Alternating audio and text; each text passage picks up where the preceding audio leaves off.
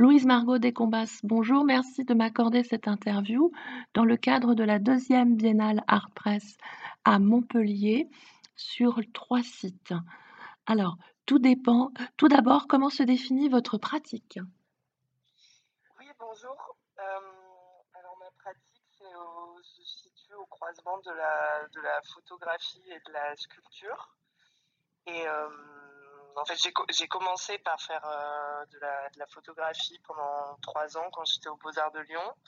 Et après, en rentrant aux Beaux-Arts de Paris, euh, ma, pratique s'est beaucoup plus développée euh, dans le volume, l'installation et la, sculpture. Alors, vous déployez plusieurs œuvres dans l'espace de la Panacée, dont Bessandome au Traves. Alors, pouvez-vous nous en décrire un peu les mécanismes?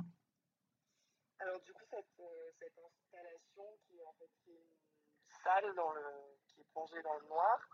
Euh, c'est l'association en fait de deux sculptures qui sont des sculptures euh, autonomes l'une de l'autre, mais qui ici ont été présentées ensemble parce qu'elles euh, elles évoquent les mêmes, on va dire les mêmes sensations et partent un peu de la même idée.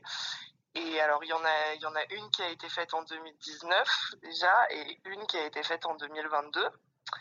Et donc la première, celle faite en 2019, en fait c'est un, c'est une sorte de reproduction d'un abribus qu'on retrouve beaucoup sur les routes de campagne, en fait, euh, un peu partout en France, que, j'ai photographié, que j'ai pu observer dans plein de régions, plein d'endroits différents, qui sont des abribus en fait en béton que, qui euh, sont maintenant un peu laissés à l'abandon parce qu'il n'y a plus de cars vraiment qui y passent et plus de qui sont plus vraiment en service, mais les structures restent en fait euh, sur le bord des routes. Et et donc, bon, moi, je m'intéresse beaucoup aux, espaces un, peu euh, interstitiels euh, qui situent entre la ville et la campagne, euh, qui sont aussi les quartiers, les quartiers résidentiels. et pour moi, l'abri de bus m'intéressait beaucoup dans ce qui dans ce qui raconte et pour parce que pour moi c'est aussi un, un sorte de décor à beaucoup de d'interactions par exemple quand on est adolescent c'est des lieux des lieux qui sont assez fréquentés, qui, euh, qui deviennent un peu des points de, rencontre et de retrouvailles dans des, dans des petites villes ou dans des villages. Et pour moi, j'ai un rapport qui est assez, euh, assez nostalgique à, cette, à cet objet, qui est un objet un peu, un peu désuet. Enfin, surtout celui que je représente, euh, c'est un objet un peu désuet. Et, et du coup, j'ai voulu associer cet objet. Enfin, la sculpture, en fait, c'est une reproduction, mais qui est un abribus un, peu plus petit que ce qu'il est en vrai. Et en fait, à l'intérieur, c'est une sorte de boîte de nuit vide. Donc, euh, donc euh, il y a un lino, un lino euh, effet damier. Les murs sont pas en noir, à paillettes. Et en fait, il y a des il y a des lumières, des stroboscopes et une musique qui, est diffusée à l'intérieur, qui est une chanson, donc c'est un tube des années 90 d'Elvis Crespo qui s'appelle euh, euh. Et la chanson, en fait, est diffusée au ralenti, la vitesse d'écoute est divisée par deux. Et euh, du coup, ça donne un son un peu, euh, un peu lancinant. Il y a quelque chose de, l'ordre de, de l'attente et de l'ennui que j'ai voulu travailler avec, avec cette pièce. Et en fait, elle fait face dans l'installation à une autre sculpture qui s'appelle Un peu usée pour le cœur, qui est une, sorte de grosse boule à facettes un peu dégoulinante, qui est entièrement donc recouverte de miroirs, euh, qui sont des miroirs que j'ai que j'ai accumulés depuis des mois, des années, des miroirs teintés, donc euh, qui vont du rose au bleu au mauve.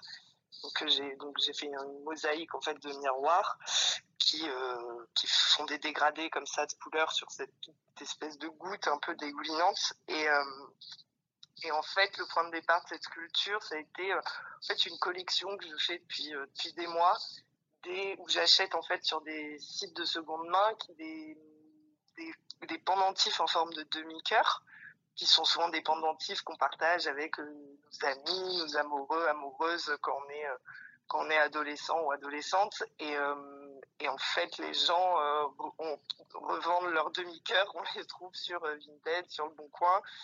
Et, euh, et, du coup, moi, je me suis amusée depuis des mois à les, à les leur acheter et à les collectionner.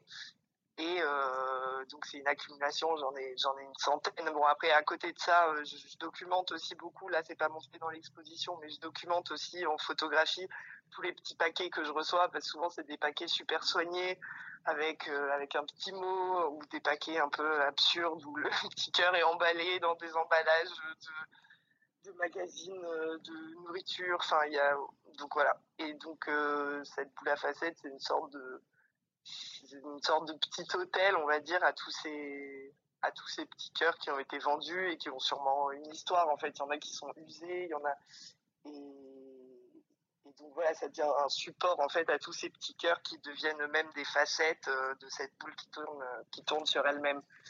Donc euh, alors vous cette... présentez aussi dans une autre pardon dans une autre pièce euh, une, une, une autre sculpture. Ouais. Alors, comment s'appelle comment s'appelle-t-elle? Est-ce que vous pouvez nous la décrire? Alors, elle s'appelle Vue Mer et c'est euh, euh, une pareil en fait, c'est inspiré des formes des balcons euh, des balcons des années 60-70 qu'on retrouve beaucoup dans les dans les stations balnéaires. Donc on en retrouve dans plusieurs villes, mais euh, moi j'en ai vu beaucoup euh, sur la côte, plutôt la côte méditerranéenne qui sont un peu tous ces gros immeubles qui ont été construits à ces, à ces époques-là et qui sont vraiment des balcons un peu un peu arrondis où souvent les, les crépis, les immeubles sont jaunes ou un peu roses. Et euh, et donc j'ai après avoir pareil un peu comme l'abribus après avoir repéré euh, beaucoup de fois en fait cette cette forme architecturale j'ai décidé un peu de l'extraire de sa façade et, euh, et donc d'en faire une sculpture, mais le balcon est à échelle, euh, enfin, il est un peu miniature, c'est-à-dire que je pense que l'échelle est à peu près divisée par deux ou deux et demi, donc c'est euh, presque un balcon pour fenêtre, quoi. Donc il y a un, rapport d'échelle. Enfin, je joue souvent comme ça avec les, rapports d'échelle. Et, euh, et, pour moi, un peu comme l'abribus, le balcon est un espace euh, d'entre deux, à la fois à la fois un lieu intime, le prolongement de ces petits appartements de vacances dans lequel moi aussi j'ai des souvenirs et qui moi aussi ont habité un peu mon enfance. C'est une sorte de prolongement de ces petits appartements où en fait il s'y passe euh, toutes les interactions sociales, familiales qu'on a en vacances et, euh, en même temps qui reste sur, euh, ouvert sur l'extérieur. Et donc c'est une, sorte de reproduction de, ces espaces-là. Alors la série de photographies qui est toujours en cours, la bagagerie, donc qui est rejouée à chaque fois en fonction du, lieu, a été complétée à l'occasion de la, de la biennale. Donc, euh, quel en est le fil conducteur? Euh, Donc, la bagagerie, en fait, c'est l'ensemble de mes photographies que je, je regroupe sous ce nom-là depuis, euh, en fait, je, depuis, depuis 2012, parce qu'en fait, j'ai un, j'ai un énorme ensemble photographique que je constitue depuis cette année-là, en fait, qui correspond à mon entrée aux Beaux-Arts et à ma sortie du lycée. Et, euh, en fait, à chaque fois, je, viens piocher. Enfin, pour moi, ces photos sont euh, des sortes de prises de notes, en fait. Donc, j'en fais, j'en fais très souvent. J'ai toujours un petit appareil sur moi qui me. Donc, c'est vraiment des photographies que je prends au quotidien. C'est jamais des photographies ni posées, ni préparées. En fait, c'est vraiment une sorte d'archive et de carnet de notes. Et, euh, et donc voilà, donc quand j'en fais des installations, je viens piocher autant des photos qui peuvent avoir 6-7 ans que des photos que je viens de faire. Donc par exemple, c'est le cas là dans l'installation à la Panacée, c'est les photographies ont été prises à des moments très différents sur des années très différentes et euh, là j'ai constitué un ensemble qui correspond en fait déjà les tirages sont adaptés au format des murs ou des niches dans lesquelles les images se trouvent du coup je un peu comme dans les sculptures, joue toujours de rapport d'échelle euh, où les corps, euh, les corps deviennent un peu surdimensionnés et, euh, et du coup d'une image à l'autre comme ça j'aime un corps devient plus petit qu'une chaise et voilà donc c'est toujours un, jeu entre les objets des objets et, des corps en fait des corps morcelés qui ont souvent pas de visage et pas de et donc le fil conducteur là ce serait une sorte de euh, ce serait comme euh, sorte d'envers du décor euh, des, sculptures aussi qui sont présentées quoi. Ce serait un peu pour moi c'est une manière de, ramener du corps et de l'intime aux sculptures qui sont des des espaces beaucoup moins beaucoup moins intimes. Et pour moi la photographie ra ramène de l'intime du personnel de la petite histoire en fait dans ces espaces là Alors, vous faites partie du collectif Bienvenue. D'ailleurs, je vous ai découvert euh, à l'occasion de votre exposition au Crous des Beaux-Arts. Donc, voilà, quel en est le mode de fonctionnement et quel est l'historique un peu de euh, ce collectif? Alors, donc, ce collectif est composé de Richard Rothbarlik, Margot Darvogne, Lucas Tortolano, Tiffany Vallée et moi-même. Et il a été formé en fait justement à l'occasion de cette exposition au Crous qui était euh, qui était en 2021. Et euh, en fait l'histoire c'est que à la base on est avant tout très amis. En fait on était tous dans le même atelier au Beaux Arts, l'atelier au Beaux Arts de Paris, l'atelier d'Anne Rochette. Et en fait, on a, donc on a tissé des liens euh, très amicaux, mais aussi il y a beaucoup de liens dans nos travaux qui sont, euh, même si on a des travaux qui sont assez différents, on a beaucoup de, liens dans euh, notre rapport euh, à l'intime, nos questionnements euh, vis-à-vis de la représentation des corps, au rapport, aussi au domestique, à l'apprentissage, etc. Et, donc pour nous, monter ce collectif, c'était une manière aussi de rejouer un peu ces, années qu'on a eues aux Beaux-Arts où on, travaillait dans un espace commun, qui est plus le cas aujourd'hui, puisqu'on est tous sortis de l'école et chacun a des ateliers un peu dans des endroits différents.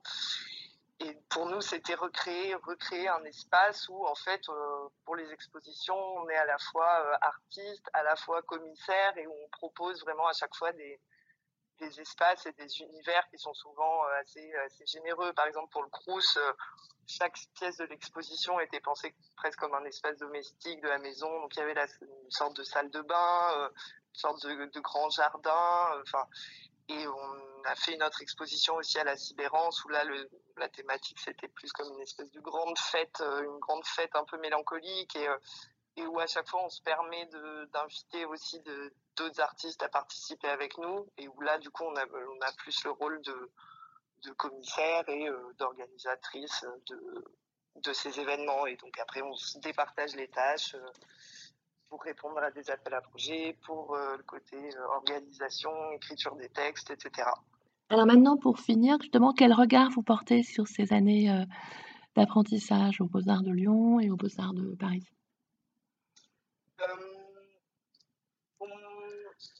Moi, je retiens beaucoup mes dernières années, surtout aux, aux Beaux-Arts de Paris, qui, euh, qui ont été très importantes parce que c'est aussi là que j'ai rencontré, on va dire, aussi mes, amis et ma, on va dire ma famille un peu artistique avec qui j'aime travailler aujourd'hui.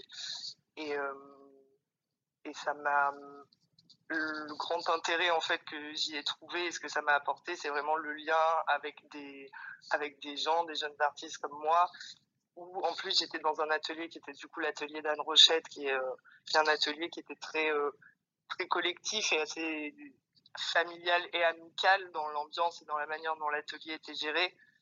Et du coup, moi, je retiens vraiment ce... Ça m'a appris aussi ça, que je, prenais aussi plaisir à faire des choses quand, en fait c'était partagé, quand il y avait du collectif et, euh, et que c'était possible, quoi. Que, c'est pas obligé d'avoir une pratique euh, uniquement euh, solitaire, etc. Et, voilà, et c'est ça qui m'a surtout beaucoup marqué. Très bien, bah merci beaucoup. Euh...